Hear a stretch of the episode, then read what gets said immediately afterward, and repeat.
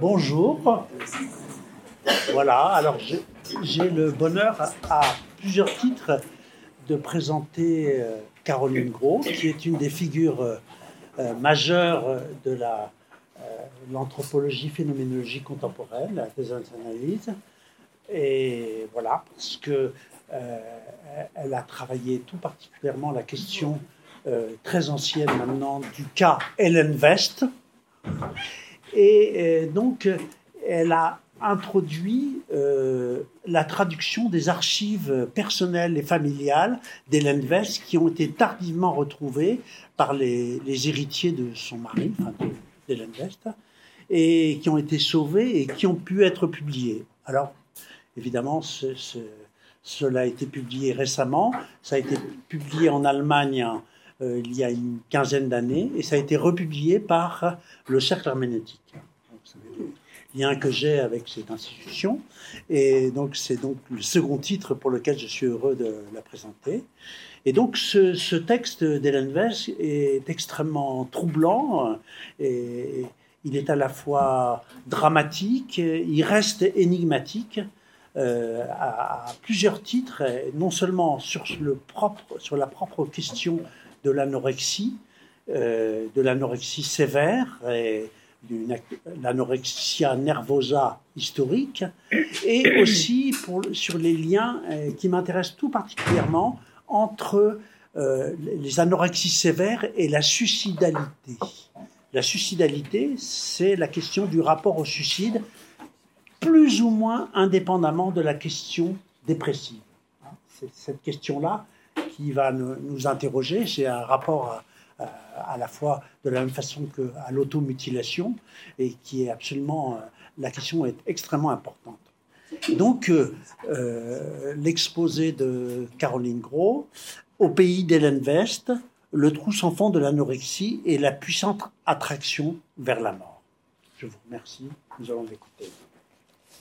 Alors, je, vous remercie tous d'être venus. Certains m'ont déjà entendu hein, sur Hélène West, puisque j'ai consacré à Hélène West euh, plusieurs années de séminaires où on m'a prié de, de m'arrêter tellement, je pense, euh, on avait fait le tour du sujet dans, dans, dans tous les sens. Et finalement, j'ai quand même continué et c'était toujours pas suffisant et il y a toujours à creuser davantage et et je ne sais pas si j'ai encore fait le tour, mais en tout cas, je vais vous présenter donc là euh, encore euh, un autre aspect euh, qui n'est pas dans la préface, qui n'est pas dans la recension. J'ai consacré une recension au cas Hélène West par Binswanger, qui est paru fin octobre euh, dans l'information psychiatrique et qui est en open access sur Internet. Donc si vous tapez Caroline Gros, le Hélène West, vous tombez sur ce, cette recension. Et aujourd'hui, je vais m'occuper du second volet de ce diptyque, hein, puisqu'on a maintenant un diptyque. Alors, si j'ai un peu de fierté, c'est qu'il y a un diptyque. Alors, ce diptyque, il n'arrive pas par hasard, c'est-à-dire qu'un jour, c'est Philippe Cabestan, sachant que je travaillais sur Hélène West, qui m'envoie une traduction par Jacques aux enfants. Cette traduction lui avait été envoyée par Pascal Nouvelle, comme ça, chacun, voilà. Hein. Il y a toute une chaîne euh, qui, qui fait que ce texte arrive à moi au bon moment et que je me plonge là-dedans en me disant, bah oui, c'est vraiment la face cachée de l'iceberg c'est tout ce qui manque pour rendre encore un peu plus accessible euh, cette histoire de cas dont Binswanger fait quelque chose qui devient énorme, c'est-à-dire indigeste, comme souvent il sait faire, euh, en, en écrivant son texte à travers les mots mêmes de sa patiente, puisque c'est une patiente écrivain qui écrit de la poésie, qui écrit euh, son journal, qui écrit à ses amis. Et, donc, euh, elle inspire Binswanger et d'une certaine façon, euh, s'en inspirant, il l'amène vers la théorie, mais c'est quand même bien ses mots à elle dont il s'agit. Et donc, ces mots à elle, eh bien maintenant, on les a distinctement. Et donc, je vais commencer par ce préambule à savoir qu'il y a un enchâssement entre ces textes. Hein. Ce sont des textes qui communiquent euh, entre eux. Euh, et, j'ai ajouté une préface qui, pour moi, est une sorte d'interface pour que ces deux textes du diptyque arrivent à communiquer et qu'on y comprenne quelque chose. Et donc souvent, je vais me reporter, même si aujourd'hui je veux absolument vous présenter le second volet du diptyque, c'est-à-dire les, poésies, les textes en prose, le journal intime, l'historique clinique, que souvent j'appellerais les archives retrouvées parce que ben, ça me permet d'aller plus vite. Et voulant me reporter à l'un, souvent je me dis, mais ça je l'ai vu dans l'autre. Donc il y a un vrai enchâssement de ces textes. Euh, parce que pour une part non négligeable aussi, à la fois clinique et interprétative, il se recoupe quant euh, aux dates et toute la période pendant laquelle Hélène West est hospitalisée. Eh bien, nous avons euh, des répétitions, les textes se répondent, ils se font écho. Comme l'aurait dit Henri Maldinet, ces deux textes vont en fugue. Il n'y a absolument pas d'opposition et je n'ai pas trouver de contradiction entre les deux. Donc ils sont littéralement co-construits et euh, d'autant plus co-construits que euh, pendant le temps d'hospitalisation à Bellevue, il y avait des entretiens thérapeutiques bi-quotidiens, c'est-à-dire matin et soir. Binswanger passait matin et soir, rencontrait sa patiente. Il avait un temps avec Hélène West et un temps avec Karl, son mari. Et c'est durant son temps d'hospitalisation à Bellevue qu'Hélène West a été diagnostiquée schizophrénie, enfin ce mot de schizophrénie polymorphe a été posé, ce diagnostic a été posé et ça a été un enjeu crucial. Parce que bien sûr, elle n'y est pas pour rien, c'est pas une étiquette qu'on lui a collée. Elle a absolument voulu recevoir un diagnostic et j'allais dire un diagnostic fatal un diagnostic grave. Et alors la question donc qu'on peut se poser dans ce cas-là, c'est est-ce que ce diagnostic a pu compromettre davantage encore le pronostic vital d'Hélène West, qui était déjà engagée par ses tentatives de suicide, il y en avait eu nombreuses, et bien sûr par ses troubles du comportement alimentaire, puisqu'elle ne se nourrissait plus, ou, ou, très peu, et avalait beaucoup de médicaments, des laxatifs, euh, et autres. Donc c'est ça qu'on va examiner, c'est-à-dire quel est ce recours, pourquoi est-ce que le, le, diagnostic est plutôt un recours qu'un arrêt de mort. Il ne signe pas un arrêt de mort, il signe autre chose. Il faut savoir que sa pathologie qui touche aux directions de signification du se remplir et se vider, et se nourrir et se laisser mourir, n'a cédé à aucune thérapeutique en 15 ans. Donc ça a commencé euh, quand elle avait 18 ans. Elle se suicide, elle a 33 ans. Et le diagnostic, ça a été l'occasion ou le tournant qui a permis à Hélène West de convaincre, de justifier intellectuellement sa sortie de route, de la rendre acceptable aux yeux des autres, admissible aussi. Et elle s'en est saisie pour accéder à une fin qu'elle a jugé la seule digne de sortir la tête haute d'une situation sans issue, une situation d'indignité, de déshonneur. Elle parle de ridicule, de honte que sa pathologie euh, lui faisait ressentir. Et ça, c'est quelque chose dont on ne peut pas être sûr chez Binswanger, parce qu'on se dit, est-ce qu'il tire pas la couverture du côté où il veut bien, c'est-à-dire, ben oui, euh, elle se suicide et elle n'avait que ça à faire et on l'a pas aidée. Ou bien ce que l'on perçoit là, c'est euh, la finesse d'exécution de la manipulation et comment elle amène euh, tout le corps médical euh, vers son but à elle. Et son but à elle, à un moment donné, n'est pas immédiat, c'est pas immédiatement au moment de son hospitalisation qu'elle est sûre de ça, puisqu'elle veut guérir, mais elle veut guérir comme si ça pouvait tomber du ciel. Et donc, comme elle ne guérit pas, elle veut mourir. Donc il n'y a, pas d'intermédiaire.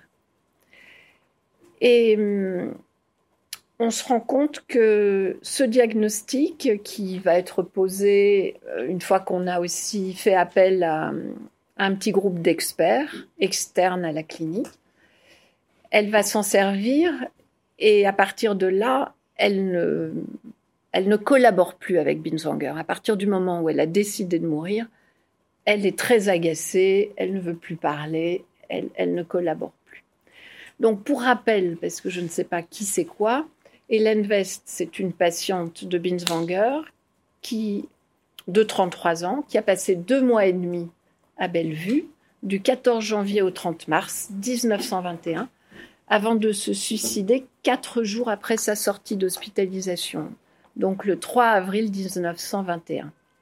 Et son geste, on peut dire, euh, on peut s'entendre comme le point culminant de son existence, le point d'orgue, le point d'acmé, le climax, je ne savais pas comment l'appeler, hein, le point de non-retour, comme on voudra. Parce que son geste prolonge son existence indéfiniment au-delà d'elle-même et au-delà de tout ce que nous pourrons en dire, parce que finalement, on n'arrive jamais à conclure euh, une fois pour toutes euh, sur son histoire. Et, je crois que c'est quelque chose qu'elle souhaitait. Par son geste, elle a mis un point final à une forme d'agonie psychique, logée dans la structure que je vais appeler dissociée et percée de son corps propre. Là, en pensant vraiment à Gisela Pankoff, parce que ce corps propre chez Pankoff, le Leib, hein, le, corps vécu, c'est le lieu des premières expériences, et ça a engendré chez elle des souffrances intenses dans un seul secteur, extrêmement circonscrit de son existence, celui qu'on pourrait appeler l'oralité archaïque. Et donc c'est pourquoi le suicide chez Hélène West n'est pas comme chez le mélancolique stricto sensu. Je ne dis pas qu'elle n'ait pas souffert de mélancolie, ni qu'il n'y ait pas eu des oscillations maniaco-dépressives incessantes dans sa vie. Ça, c'est quelque chose que, que l'on voit ne serait-ce que dans ses poèmes. Mais le suicide chez elle, il n'est pas sans adresse. Il ne s'agit pas de s'éliminer purement et simplement hein, de la surface de la Terre comme une existence vide de sens, mais de laisser derrière soi une énigme à déchiffrer pour ceux qui restent et surtout ceux qui viennent après. Donc c'est pas exactement le suicide mélancolique. Je me réfère là à l'écrivain Rhétoros dans Mélancolie et Manie, qui intervient après que l'on se fût soi-même effacé et rayé de son livre des comptes. Au contraire, le suicide chez Hélène West décoche une flèche ultime. Il est porteur d'un message pour ceux qui continueront de s'interroger sur la dramatique et le tragique de sa situation existentielle. Alors, dans le débat autour du diagnostic, qui est un grand débat, qui est une manière de prendre le cas par son dehors, en le rangeant parmi une généralité d'autres cas au sein de l'édifice grandiose de la nosographie, c'est comme ça que Pankoff l'a appelé, et non pas par la voie du dedans, comme la nomme aussi Pankoff, celle de l'engagement personnel, lorsque nous, nous osons prendre le malade par la main et l'accompagner dans sa descente aux enfers. Alors, donc, dans ce débat autour du diagnostic, nous avons fait l'hypothèse qu'Hélène West se rangerait davantage parmi ce que les spécialistes appellent, ou plutôt n'appellent plus, mais on va refaire surgir ce mot, de folie hystérique ou de psychose hystérique. Elle se range davantage de ce côté-là que comme schizophrène. Et j'ai plusieurs arguments en faveur de cela. Mon premier argument, bien sûr, c'est qu'il y a un bien meilleur pronostic.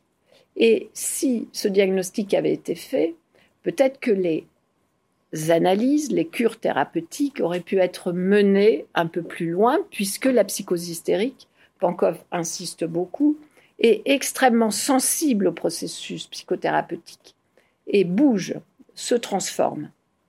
Encore faut-il tomber sur un thérapeute qui, qui, saisit euh, les, données de la problématique.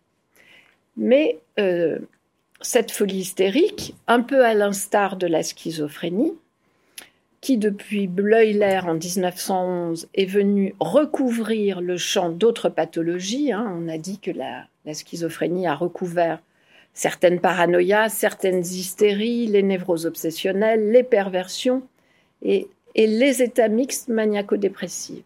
Donc la folie hystérique aussi, elle a cette capacité de prendre des formes multiples et surtout de changer de forme pour atteindre des degrés de sévérité plus ou moins élevés. Et c'est pour ça qu'on passe d'une névrose hystérique vers une folie hystérique. Comme ça, on a l'impression, sans qu'il y ait de rupture, mais par euh, élévation du niveau de gravité. Et par le fait que le patient ne s'en sort plus, ne peut plus revenir à un niveau en deçà on a l'habitude de dire que l'hystérique serait un caméléon qui prend la couleur de son milieu et de la société dans laquelle il ou elle vit pour configurer un symptôme capable de provoquer le maximum de réactions de la part de son entourage. Et en ce sens, Hélène West y arrive parfaitement puisque son second psychanalyste, von Hattingberg, rapporte qu'elle dit que mon père ne comprend pas mes idées fixes, mais il a une parfaite compréhension des dépressions. Parfaite compréhension des dépressions parce que dans sa famille, la folie maniaco-dépressive est présente, qu'il a deux frères qui se sont suicidés. Un s'est tiré dessus à la carabine, l'autre on ne sait pas comment. Et, à chaque étage de sa généalogie, il y a des, des maniaco-dépressions. Donc l'hystérique mettrait en échec le corps médical, pris à revers de son savoir et de son pouvoir. Donc, à en croire ceux qui, qui sont inspirés par la folie hystérique, alors il faut remonter, je ne suis pas remontée jusqu'au docteur Briquet, qui me semblait euh, au fin fond du 19e siècle, mais il a écrit euh, quelque chose. Euh, il y a bien sûr Charcot, il y a Genet, sur lequel je me suis appuyée, Freud bien sûr, mais plutôt dans la version euh, hystérie de conversion et donc euh, névrose. Yapankov, qui lui a consacré un chapitre dans structure familiale et psychose, très intéressant, avec des cas à elle aussi. Il y a Jean-Claude Malval qui avait remis ce sujet à l'honneur dans les années 80. Et après lui, il y a alors une Belge, je crois, Catherine Librecht, qui est une psychanalyste qui s'est intéressée au délire de l'hystérique, mais qui en fait une approche historique. Donc, on a un peu de mal à. Enfin, j'aurais bien aimé. Il n'y a pas de cas du tout. Et, évidemment, Hélène West ne s'y trouve pas non plus. Donc, pour tout cela, il faut surtout pas confondre folie hystérique avec les autres psychoses, pour la bonne raison que le pronostic est bien meilleur et qu'on ne s'y prend pas du tout de la même manière. Et qu'on ne se décourage pas. Premier. Premier engagement du thérapeute avec la folie hystérique, ne pas se décourager, parce que ce sont des personnes extrêmement décourageantes, bien sûr, qui vont essayer de vous impressionner par euh, leurs symptômes, la gravité, c'est très grave. Suis-je schizophrène? Bon. Alors Jeannet, lui, euh, qui est donc un, élève de Charcot, psychiatre et philosophe, qui a été prof au Collège de France. Il, a il est un peu oublié, mais c'est quelqu'un très intéressant à lire. C'est passionnant. Alors j'ai trouvé sur le site Gallica, donc en ligne, État mental des hystériques, les stigmates mentaux de 1892. Et sa première phrase, il commence comme ça, l'hystérie est une maladie générale qui modifie l'organisme tout entier. Si elle trouble la nutrition et toutes les fonctions de l'organisme. Elle trouble aussi les phénomènes psychologiques. Et il y a peu de pages sur l'anorexie, tellement l'anorexie lui semble euh, quelque chose de bien connu, et il va au contraire s'apesantir sur tous les autres euh, symptômes vedettes, les anesthésies, partielles ou non, les paralysies, les contractures, le rétrécissement du champ visuel, la diplopie, le phénomène central du rétrécissement du champ mental, qui est vraiment extrêmement fort. Certains oublient ce qu'il appelle, euh, c'est intéressant, le brouillard de la conscience, la suggestibilité, l'influençabilité et le somnambulisme. Donc l'anorexie, c'est tout petit. Mais alors c'est intéressant, c'est page 157, je, je vous lis. Monsieur Charcot le répétait bien souvent, la plupart des accidents hystériques sont au début presque volontaires. On commence à manger peu, c'est pour maigrir, pour avoir la taille fine et ne pas ressembler à maman. Mais l'action continue d'une façon de plus en plus automatique. Ce mot d'automatique. Et la malade ne peut plus s'arrêter elle-même. Et c'est un délire, c'est une anorexie, c'est une attaque hystérique. Et il dégage de là euh, l'idée, ce qu'il appelle l'idée fixe subconsciente, qui omnubile et qui va prendre le contrôle de cette partie euh, qui se dérègle. Une de ses patientes, Berthe, disait Je tombe dans une idée comme dans un précipice. Et après, je ne peux plus remonter. La pente. Et donc, Hélène West, qui n'a pas lu Jeannet à notre connaissance, mais elle aurait pu, parle aussi pour elle-même d'idées fixes pour définir son mal. Et dernier point, bon, bien connu, euh, j'imagine, euh, parce que Freud est passé par là, Janet remarque comment la passion entre en jeu hein, dans les rapports entre hystérie et, médecin. Il dit c'est un attachement extraordinaire que ces patients ont pour leur médecin, euh, le médecin devient tout pour elle, ça prend des proportions extraordinaires.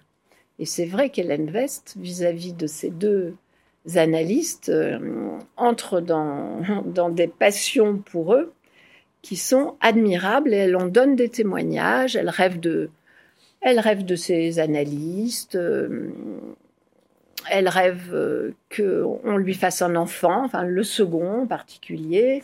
Le, premier, elle rêve de lui euh, amputé des deux bras, c'est-à-dire que ben, c'est au, moment où il, a interrompu la cure. Et donc là, son, costume est bien taillé, quoi. Il a plus de bras, il peut plus lui prêter main forte alors à un moment donné, quand même, il lui reste une main. Alors cette main est très forte, mais quand même, il va perdre l'autre bras. Donc de toute façon, bon, enfin tous ces hommes euh, ne vont pas vraiment pouvoir la sortir d'affaire, même si elle en rêve. Donc je vais passer très vite sur sa biographie parce qu'on n'apprend pas grand-chose, mais d'après Hirschmüller, donc elle est née aux États-Unis, hein, on nous dit outre-mer, en 1888. Et elle, a un père qui a, une entreprise euh, voilà, allemande et il a créé une filiale aux États-Unis. Elle est née dans une famille juive, ça c'est très important je pense, non pratiquante, éducation délibérément religieuse transmise par le père. Et toute la question va être de savoir, puisqu'elle est croyante jusqu'à l'âge de 17 ans, de quelle croyance il s'agit. Est-ce que c'est la nourrice catholique qui a transmis le catholicisme?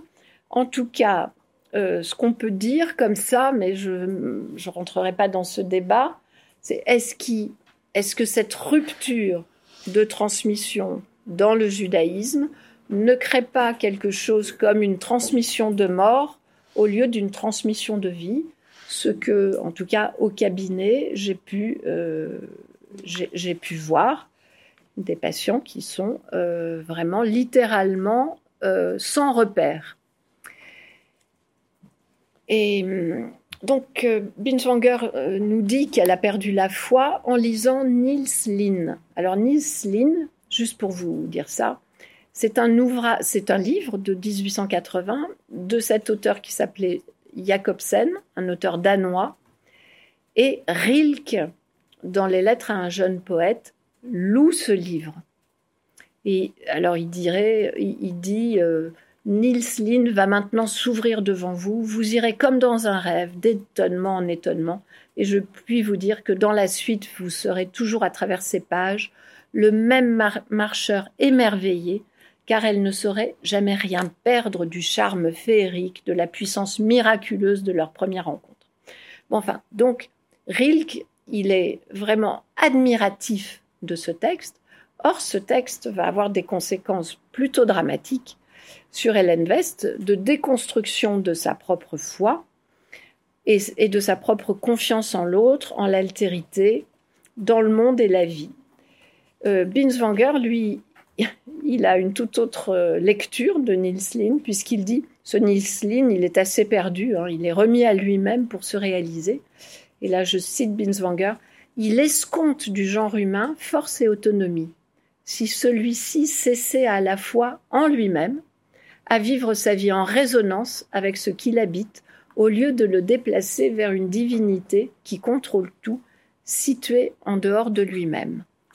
Bon, alors c'est intéressant cette question de la transcendance et de l'immanence, mais finalement pour euh, Binswanger, il va quand même manquer une dimension, parce que Niels Lin ne peut plus soutenir l'impassibilité indifférente de l'existence, son être lâché de tous côtés et constamment rejeté vers soi, sans maison sur terre, sans Dieu dans le ciel, sans but dans l'avenir. Et là, on voit que le château de cartes, c'est-à-dire le monde bien structuré, tout tombe. Donc c'est ce qui est arrivé à Hélène West. Je vais juste vous lire un poème parmi tous. Hein, bon, euh, on voit en tout cas, quand on lit tous ces poèmes, comment affleurent les passages rapides de ces oscillations d'humeur. Il y en a certains voilà, où elle exalte, d'autres c'est des tonalités extrêmement sombres. Donc elle a 20 ans en septembre 1908 et elle écrit Non, la mort n'est aucunement la Camarde, c'est-à-dire euh, ce personnage avec la grande faux. La mort est une femme splendide, des astères blancs dans une sombre chevelure, de grands yeux gris d'une profondeur de rêve. Donc il y a une idéalisation totale euh, de la mort. Alors, je vais aborder la question du partage des responsabilités. Qu'est-ce qui conduit au suicide? Qui conduit au suicide? Comment est-ce qu'on on peut savoir à qui incombe la responsabilité de ce que j'appellerais cette faillite médicale et thérapeutique? Et alors, comme l'esprit cherche les causalités, bah, il faut un ou plusieurs coupables. Bon. Et au premier chef desquels, bien sûr, Binswanger, le mari, tous les médecins, les deux psychanalystes. Hein. tous des incompétents, responsables et coupables. Point d'interrogation. Sans oublier la famille d'Hélène West, dont l'héritage transgénérationnel très très compliqué, puisqu'on a dit que du côté du père, il y a des suicides, des maniaco-dépressions, et du côté de la grand-mère paternelle, c'est par ce biais qu'Hélène West est en lien de, parenté avec Abby Warburg, qui lui-même euh, était très malade et a passé du temps à Bellevue. Donc cette famille, au lieu de se lamenter euh, sur le trépas consommé d'Hélène West, je trouve qu'elle s'en satisfait avec une certaine facilité. Euh, dans la lettre que Karl West écrit à Binswanger, donc post-suicide, le 23 avril 1921, il écrit Les parents de mon épouse sont tout simplement prodigieux. Ils ont parfaitement compris quel pas elle a franchi et trouvent un réconfort dans le sentiment qu'elle est délivrée de sa souffrance et qu'elle a eu une mort aisée. je trouve que s'en arrangent extrêmement vite. Voilà. Mais c'est vrai qu'ils avaient été mis de côté déjà depuis un certain temps. Bon. Alors, dans cette recherche de la causalité, à tout prix, il ne faut pas faire fausse route et il faut essayer d'envisager la complexité de cette situation existentielle. Et avant tout ne pas retirer à Hélène West son libre arbitre, sa propre responsabilité quant à son geste. Car malade ou non, un chat, car malade ou non, euh, c'est une jeune femme qui a laissé une profonde impression dans la mémoire de ceux qui l'ont rencontrée par son intelligence, sa grande sensibilité et une aspiration à l'élévation sans égard pour le facteur pondéral, comme l'appelait Bachelard, c'est-à-dire la pesanteur liée à la part terrestre. Von, Gebzatel, son premier psychanalyste, c'est quelqu'un qui s'est formé auprès de Kreplin et qui deviendra par la suite médecin, enfin fondateur de la médecine et de la psychothérapie anthropologique. Mais quand elle le rencontre, il est un peu jeune, il est en pleine crise mystique. Euh, et il est sous l'influence d'une sorte de prédicateur itinérant du nom de Stark, dont je n'avais jamais entendu parler avant, qui a sévi à Munich et qui se prend pour un nouveau Christ. Et donc, lorsqu'il interrompt la cure avec Hélène West, c'est pour l'entraîner vers cette secte en lui disant écoute là, voilà, si, si, tu viens avec moi sur ce chemin, euh, tu vas t'en sortir. Bon, et voici la lettre de condoléances que von Gebzatel adresse à Karl, le mari. Nous sommes complètement bouleversés par la mort de votre chère épouse. Nous l'avons tous deux, Caroline et moi, réellement aimée. Davantage que la plupart des hommes, je connais la beauté de son humaine nature cachée, l'aspiration ardente de son cœur et la fin de Dieu de son être ultime, réprimé et refoulé. Il ne nous a pas été accordé de la conduire jusqu'en ce lieu où, dans la dernière et la plus sauvage des secousses sismiques de l'affirmation de soi, le mur s'écroule qui sépare les humains de la vraie vie, effective et éternelle, et cela parce que nous-mêmes ne sommes pas encore parvenus en ce lieu. Donc Gebzatel n'est pas sans s'imputer une certaine responsabilité dans la faillite qui a conduit au suicide, hein, puisqu'il dit bien, bah, j'étais pas à même d'aider Hélène West à se rétablir sur le plan spirituel, puisque moi-même je, n'étais pas suffisamment avancé sur mon chemin et j'ai pas réussi à faire s'écrouler ce qu'il appelle le mur, les obstacles qui l'emprisonnent. Rien n'indique qu'une psychanalyse ait été vraiment faite avec lui, qui mette toujours les coordonnées pulsionnelles, infantiles, existentielles, de ce que j'appellerais l'image trouée de son corps vivant. L'image trouée de son corps vivant, ça fait signe vers, vers Pankoff, parce que c'est la seule qui m'aide un peu dans cette histoire. Et à partir de cette image trouée du corps vivant, on peut comprendre qu'il peut y avoir pour conséquence un refus de vivre et une aspiration à mourir chez Hélène West. Et pas l'inverse. C'est pas, voyez, c'est dans l'image trouée, déformée, pas dissociée parce qu'elle n'est pas schizophrène, que on trouve une des raisons qui l'entraîne à toute cette cohorte de symptômes qui, prennent toute la place. Donc il lui aurait fallu une thérapeute de la trempe de Pankoff qui s'attaque aux racines du mal. Euh, Pankoff définit la psychose hystérique comme un délire non schizophrénique qui concerne la deuxième fonction de l'image du corps. Alors, première fonction de l'image du corps, c'est la dynamique entre le tout et les parties. Et chez le schizophrène, cette dynamique-là, elle est détruite. Donc il est en morceaux.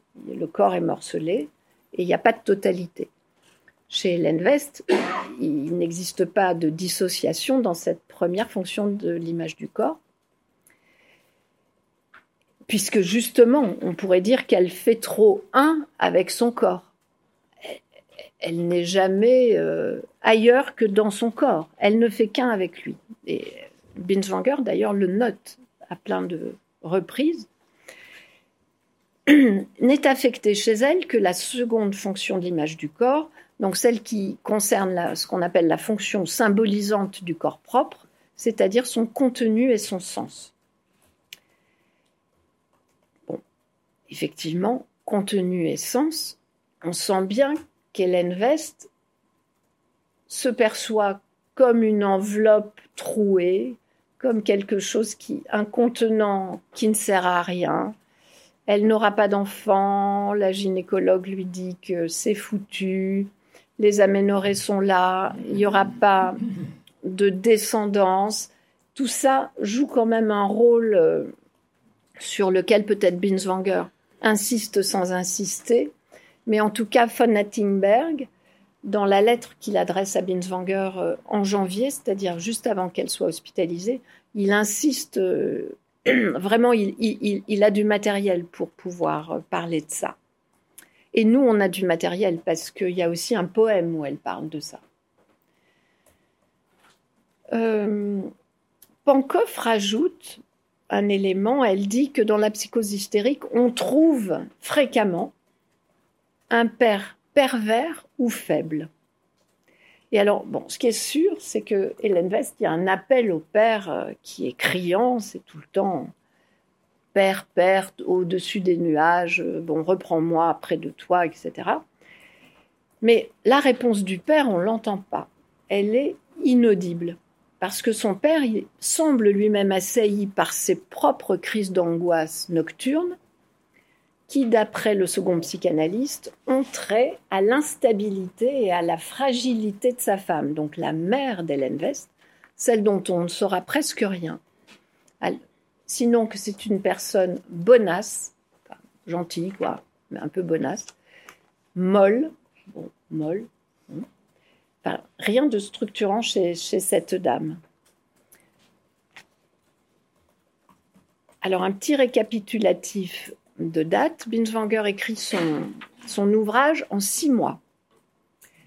Dans l'année 43, entre le 15 mai et le 16 novembre. Donc, et avant de commencer, il écrit à von Gebzatel, le premier psychanalyste, pour lui demander quelques mots-clés sur la patiente. Enfin, c'était il y a 22 ans, alors il dit Qu'est-ce qui vous reste de cette patiente? Souvenez-vous. Il lui écrit Je dispose d'une anamnèse très détaillée, mais je n'ai aucun détail d'ordre psychanalytique. Une psychanalyse n'était chez moi plus possible.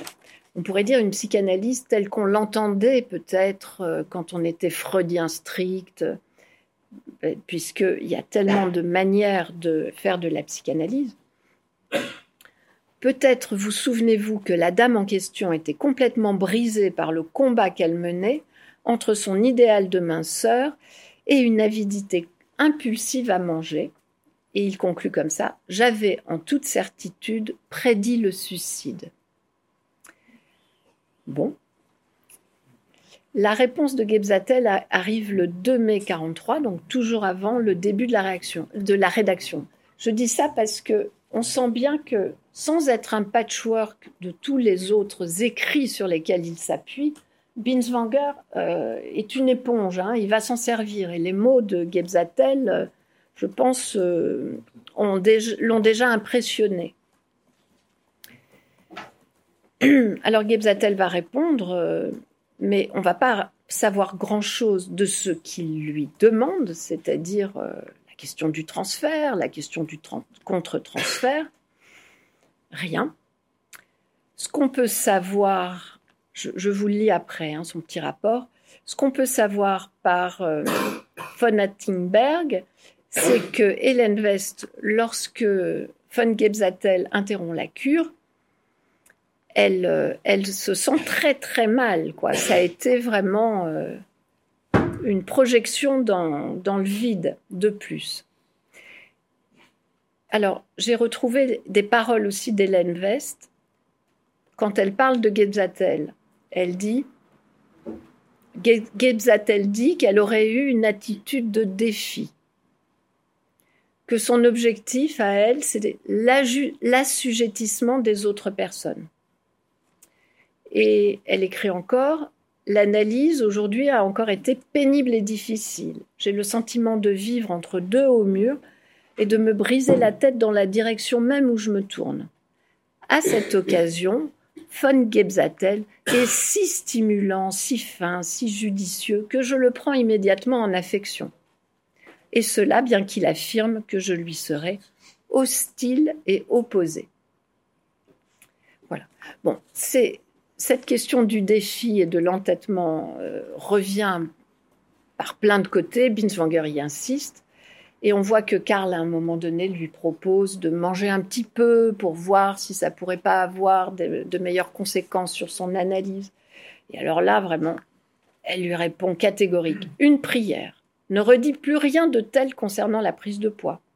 Que cela soit exact ou non, en tout cas, cela éveille en moi la plus vive protestation et de lui signifier que la protestation ainsi déclenchée en elle fait s'écrouler comme un château de cartes toutes ses bonnes résolutions. Donc, il n'insiste pas, et je dirais personne n'insiste autour d'elle. Donc, ce que Gebzatel écrit à Binswanger, elle ne pouvait avaler aucun morceau sans être torturée par la pensée qu'elle allait, ce faisant, augmenter de volume et prendre du poids, faire une chute dans la matière, par là même devenir plus ordinaire et plus sale, être de moins en moins intellectuel et plus vulgaire. Ça a commencé à la puberté lorsque l'on vanta sa belle allure. Elle ne voulait pas avoir belle allure, mais voulait au contraire être pâle, éthérée, transfigurée. Tous ces mots que Binswanger va reprendre. L'angoisse face à la nécessité de manger l'a tourmenté toute la journée. Ce qui était impressionnant, c'était le caractère totalement incorrigible de la défensive obsessionnelle vis-à-vis de la prise de nourriture, par discernement du caractère insensé de cette défensive, entre parenthèses, folie lucide. C'est un truc qui vient du docteur Trella, la folie lucide. C'est son idée à lui que ce seraient des patients dont on ne s'apercevrait pas qu'ils sont fous parce que la folie n'apparaît pas dans la parole mais seulement dans les actes. Et donc que dans les familles, ça fait beaucoup de dégâts. Et donc, c'est beaucoup de femmes qui sont affectées de cette folie lucide. Donc, c'est embêtant. Gebzatel continue, la part de névrose ne m'est plus présente à la mémoire, mais je tiens cet oubli pour fondé. L'analyse ne favorisait la mise à jour de rien d'essentiel. Ce qui prédominait, c'était plutôt l'impact psychotique. Un rapport au père était au premier rang, mais tout allait très bien avec son époux, qui, comme nous trois, était d'une grande patience avec elle. Ses intérêts intellectuels, entre parenthèses littérature, elle vient à moi par l'intermédiaire de Madame Rilke, Madame Rilke sculpteur. Ses intérêts intellectuels occupaient le premier rang. Elle était vraiment totalement ordonnée et n'était déréglée que dans le domaine circonscrit du symptôme donc lettre du 2 mai 43, donc 22 ans après le suicide. Il faut savoir que Binswanger en 43 rédige ça pendant la guerre et il dit à un moment donné dans son journal Je rédige mon Hélène West au-dessus de moi sans arrêt le bruit des hélices et la violence de la défense aérienne de Friedrichshafen, voilà, qui est le port qui se trouve juste en face du lac de Constance. Il faut voir le, contexte. Voilà, euh, ça paraît en 44-45, je passe un peu. Aux États-Unis, ça paraît en 58, hein, dans l'ouvrage Existence de May, Angel et Hélène Berger. En Allemagne, c'est en 61 que Helmut Thomas consacre euh, une partie de son anorexie mentale à la puberté au cas Hélène West. Et finalement, je vais vous relater très rapidement l'histoire des archives retrouvées, comment ça se passe. Et là, on retrouve cette dame, Catherine Librecht, et c'est elle qui, jeune chercheuse et psychanalyste de Gand, euh, entame une recherche sur Hélène West, mais qui sera jamais publiée. Et c'est comme ça qu'elle demande à aller dans les archives de la clinique Bellevue qui se trouve à la faculté de médecine de Tübingen pour, consulter euh, les originaux, quoi, les archives. Et elle a présenté son travail en 99 et c'est comme ça que Albrecht Hirschmüller, donc, qui écrit une introduction euh, se trouve sollicité pour pouvoir euh, déchiffrer les manuscrits qui sont présents.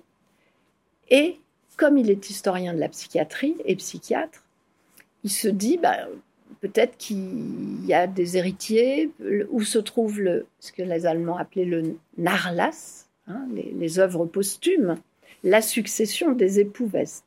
Et c'est à ce moment-là qu'il retrouve, qu'il se met en quête et qu'il retrouve deux enfants de Karl, un garçon, une fille. Et les archives, il faut savoir, ont échappé à deux périls. Apparemment une inondation dans la maison de famille où elles se trouvaient. Bon, elles ont échappé. Et la destruction qui était programmée, puisque Karl avait demandé qu'après son décès, on détruise toutes ces archives. Voilà, je vous ai dit ensuite. Euh, alors, je ne sais pas comment Jacques aux enfants est tombé dessus, puisque ça s'est paru chez Azanger en 2007. Et voilà, c'est arrivé jusqu'à moi. Ensuite, en 2002, Hirschmüller a organisé un colloque sur le Hélène West.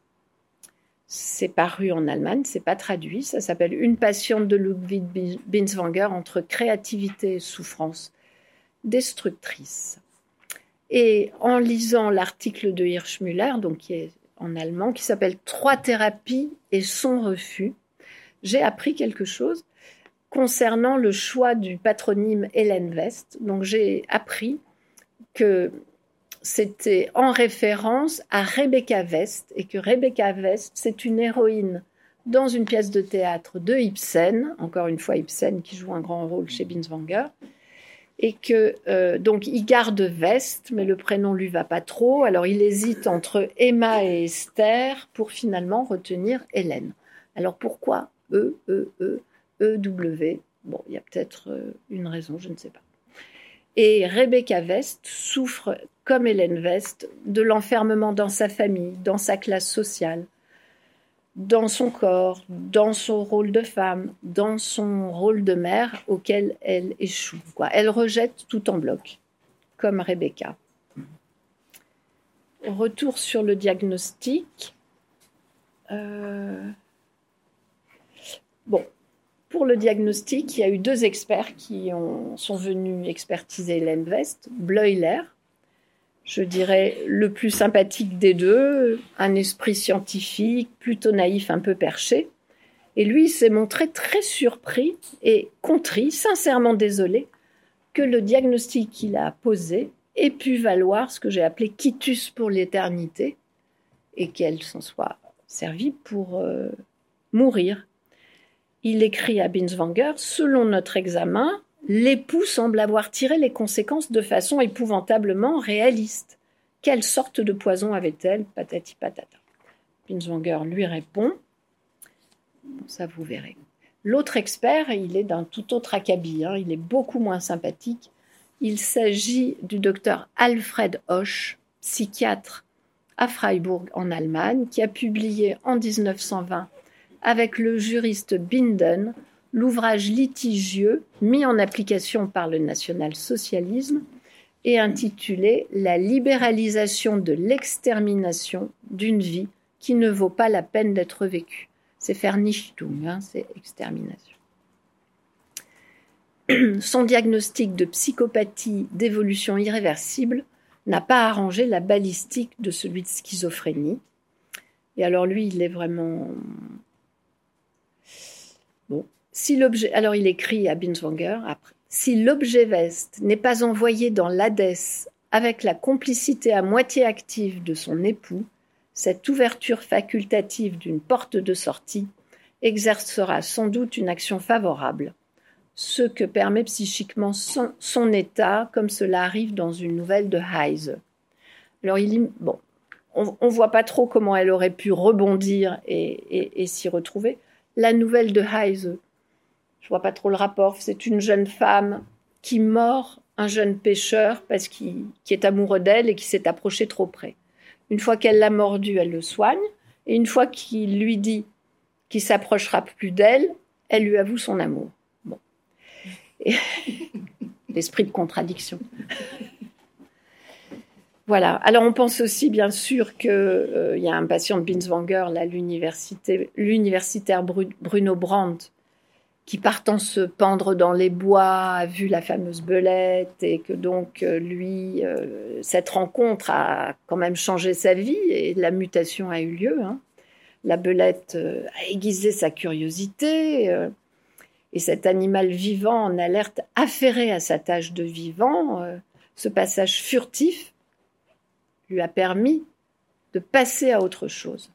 Mais Hélène West n'a pas croisé de belette. Et elle mentionne bien dans toutes ses promenades qu'elle voit l'éclosion des premières daphnées en hiver. Mais les daphnées n'ont pas le même pouvoir que la belette. Et donc, euh, le, suicide voilà, est entériné. Et dès lors qu'elle a pris la résolution donc, de cette mort exogène, elle n'est plus vide existentiellement mais on peut dire qu'elle est remplie par ce but. Et dès lors que quelque chose est en cours, elle a à nouveau du temps, elle n'a plus besoin de se remplir avidement, et elle prend un plaisir sans nuage aux sucreries.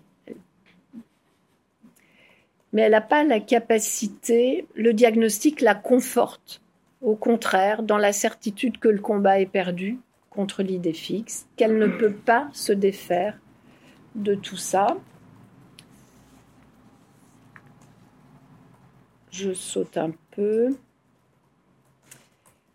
Je vais vous dire deux mots. il faudrait que je finisse à la nuit, du, second psychanalyste, parce que euh, je trouve que c'est vraiment peut-être celui qui s'est le plus approché d'Hélène West et celui qui ne s'est pas découragé, mais en même temps il était mal placé parce qu'il était un ami d'Hélène West depuis l'université, et en particulier il était un ami de son fiancé, et le fiancé étant celui qui est resté longtemps son fiancé, mais qui n'a jamais fait de demande en mariage.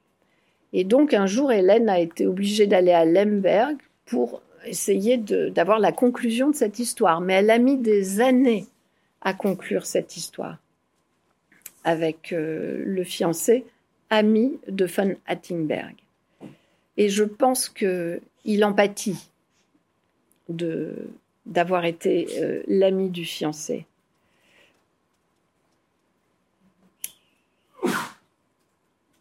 Alors, ce qu'il indique à Attingberg, c'est comment est euh, Madame West à la suite de l'interruption de la cure avec Gebzatel, puisque tout de suite après, elle le rencontre, et même pendant, puisqu'ils se connaissaient. Elle a une soirée avec euh, les Hattingberg, donc elle connaissait intimement, elle va dîner avec eux, et elle dit que se confier, alors qu'elle est en cure avec von Gebzatel, se confier à Hattingberg, elle, a dit Ça m'a fait beaucoup de bien de me vider. Bon, c'est pas n'importe quel mot de me vider, de raconter les choses. Est-ce que j'ai bien fait? Bon, là, on n'est pas sûr. Bon.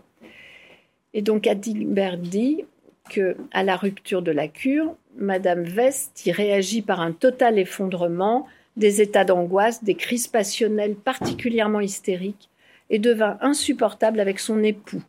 Elle se rapprocha de moi, et comme j'appartenais au type blond éthéré, je parvins très rapidement à la tranquilliser provisoirement très très provisoirement, puisque de toute façon, euh, c'est très difficile cette cure. Elle y va à contre-coeur. À chaque fois qu'elle y va, on sent qu'il y a un grand soulagement qu'elle est. Elle est délivrée de ses démons, mais ça passe par des moments euh, extrêmement passionnels. Souvent, c'est Karl qui est obligé de, de l'y conduire parce qu'elle peut aussi traverser la route et essayer de se jeter sous une calèche. Euh, et donc, euh, Attingberg, lui aussi, il est victime d'une interruption de cure, mais c'est pas de sa faute, c'est à la demande de tiers. Et il parle de la phalange fermée qui demande euh, l'interruption de la cure, parmi lesquelles Kreplin, le docteur Romberg, qui est l'interniste d'où Hélène West vient avant d'arriver à Bellevue, le médecin de famille, enfin il a tout le monde contre lui. Il se pose beaucoup de questions. Il dit à Binswanger Attention, Karl, il m'a posé beaucoup de questions sur, euh, euh, sur Hélène. Est-ce que est-ce que est-ce que c'est guérissable ou pas? Il doute beaucoup. Et il a demandé plusieurs fois s'il n'était pas préférable de fournir un poison à la patiente. Donc il met vraiment Binswanger en garde. Et ce qu'il dit aussi, c'est qu'il appuie sur la dimension dépressive. Sa simple présence appuie sur la dimension dépressive.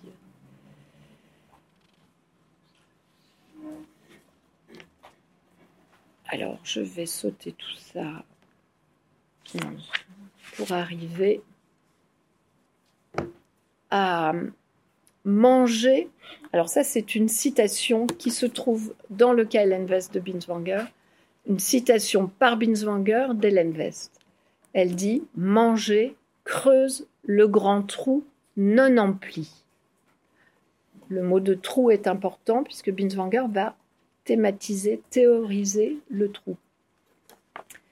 Et à ma grande surprise, cette citation ne se trouve pas dans les écrits d'Hélène West.